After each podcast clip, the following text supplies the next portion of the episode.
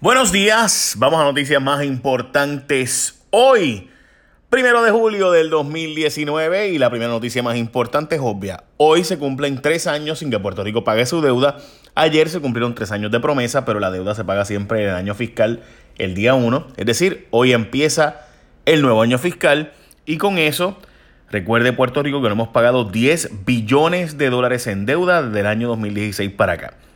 Ustedes recordarán, había un automatic stay o sea, un no pago de deuda por automático, o sea, los cobradores no podían cobrarle a Puerto Rico en los tribunales automáticamente tras la aprobación de promesa por Barack Obama en el 2016. Y el primero de julio, en efecto, Puerto Rico no pagó su deuda oficialmente y desde entonces, del 1 de julio de 2016 hasta hoy, Puerto Rico no ha pagado más de 10 billones de dólares en deuda. Así son las cosas. Si imagínate tú, si te dejaran tres añitos sin pagar tu deuda, si estuvieran mejores las cosas o no, pues piense que Puerto Rico lleva tres años sin pagar deudas y cómo está. Este, de hecho, un informe del GAO federal, o sea, la agencia que le da asesoría al Congreso, dice que el gobernador y la Junta fueron demasiado optimistas y por tanto nos ha recortado la deuda lo suficiente. Hay que recortarla mucho más de lo que se ha logrado hasta ahora, dando la razón a expertos y no al gobierno de la Junta. Y básicamente menciona con aprobación el recorte de 80% que han propuesto diferentes personas que dicen que Puerto Rico está pagando demasiado de la deuda. Eso lo dicen ellos, lo llevo diciendo yo muchos años, ¿verdad? Pero además de eso, también ahora lo dice el General Accountability Office que asesora al gobierno federal. Bueno, una cogida de bobo, gente del GOBE termina explotando como Sikitraki hay sindicatura de educación, él lo está negando, pero lean la carta ustedes, no le hagan caso a nadie, ni a mí, ni al gobernador, ni nada. Leanla por ustedes mismos. Está publicada en mi Facebook, de hecho se las envié a través de mi página jfonseca.com y además está ahí, ¿no? Así que pueden verla por ustedes mismos. Telemundo la publicó el sábado en la noche y es una carta que llegó a nosotros en J. Rayo X y básicamente es que le obliga al gobernador, le ordena al gobernador a nombrar una empresa privada que se haga cargo de los fondos federales del Departamento de Educación eh, para que tenga el control y que esa empresa tiene que ser aprobada por los federales previamente, dicho sea de paso, o sea, no es que el gobernador puede escoger cualquiera. Si usted no piensa que es una sindicatura, pues sabrá Dios, ¿verdad? Puerto Rico básicamente va a estar en la lista de alto riesgo eh, de no cumplir con esto, así que pues ya ustedes saben. Eso significa que para el país, para los niños de Puerto Rico, se va a hacer más difícil conseguir acceso a los fondos federales y habrá que justificarlos mejor, etcétera, etcétera. Básicamente eso es lo que significa sindicatura, es que estás en alto riesgo porque se entiende que has administrado mal los fondos federales. Recuerden que Julia Kelleher llegó a Puerto Rico porque supuestamente era una experta en manejar fondos federales bien. Así que ya ustedes saben. Dicho sea de paso, ¿te dieron este jueves y viernes libre? Mm, si no te dieron el jueves libre, pues no importa realmente, porque si lo cogiste de vacaciones, lo que sea, bueno, en fin. La cosa es que te vayas de weekend o no, la gente de Dennis está abierta 24 horas para satisfacerte, no importa qué. Así que si te de hamburgers, sándwiches, alitas, pancakes, las batidas, lo que sea, Dennis tiene 14 restaurantes en toda la isla para ese desayuno perfecto. Los monchis de madrugada, complacer los nenes, ya tú sabes. Porque cuando hay hambre, siempre hay Dennis. Así de simple. Así que aprovecha este fin de semana y saca a los nenes para comer y saca a la familia y llévala a Denis. Bueno, la Autoridad de Energía Eléctrica te cobra de más y te lo va a tener que devolver. Hoy, desde hoy, dicho sea de paso, tendrá que comenzar a buscar la manera de devolverle a todos sus abonados los 15 millones que cobró de más entre el 2016 y este año porque aprobaron un aumento de la luz, eh, que fue un aumento eh, temporero y entonces ahora hay que hacer el ajuste porque la Junta de Reglamentadora dijo, no, eso no se puede seguir haciendo así. Eh, y ese aumento que se dio no era, era mucho, era más de lo que debía haber sido. Así que para devolverte la diferencia, pues básicamente te van a devolver esos 15 millones de dólares. Que para ti serán centaverías y para mí, porque obviamente tenemos eh, más de un millón de abonados entre todo ese tiempo. Así que no va a ser mucho lo que va a bajarte la factura o cómo se va a devolver. De hecho, será para el año fiscal que viene que se haga esa gestión. La Cámara de Representantes investiga la falta de pagos, de pagos a médicos del Plan Vital. Esto se lleva advirtiendo mucho tiempo. Muchos médicos no han cobrado todavía al día de hoy de la reforma de Vital, que es básicamente mi salud, lo que era tarjeta de Rosselló como se le ha conocido históricamente.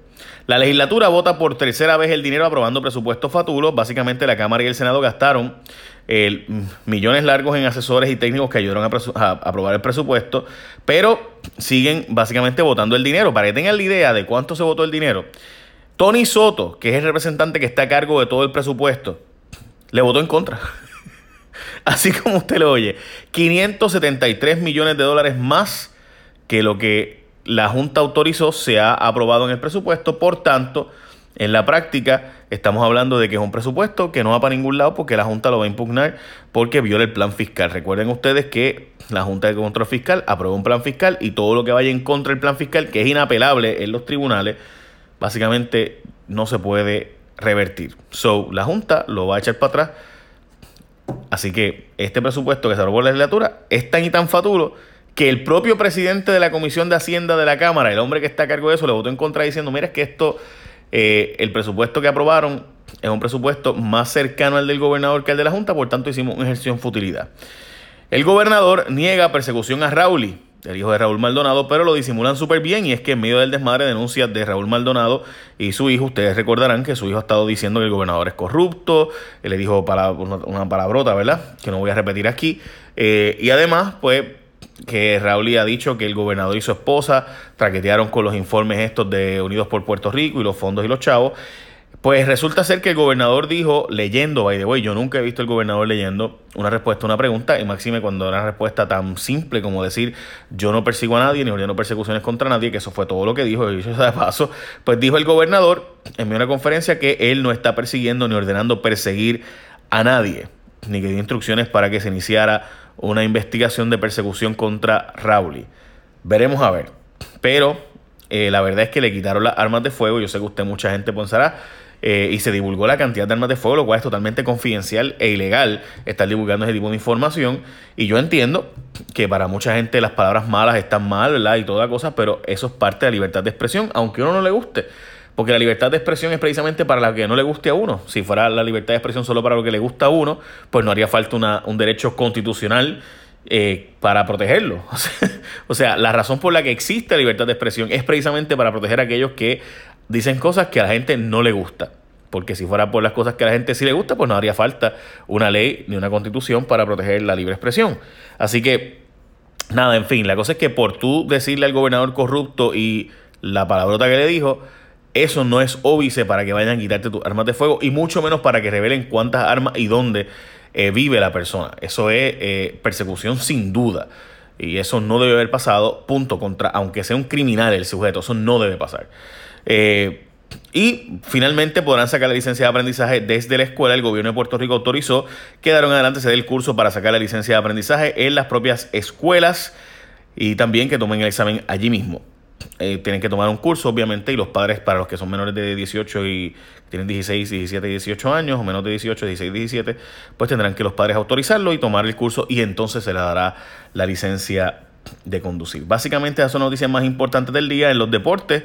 Eh, Lindor y Javier Báez serán los puertorriqueños que van a estar participando como parte del Juego de Estrellas. También obviamente va a estar eh, nuestro Alex Cora, que es el dirigente de eh, los Boston Red Sox, que fueron los campeones el año pasado y por tanto le corresponde a él representarnos ahí también y obviamente con eso Ramón Vázquez, que es el, eh, también va a estar allí.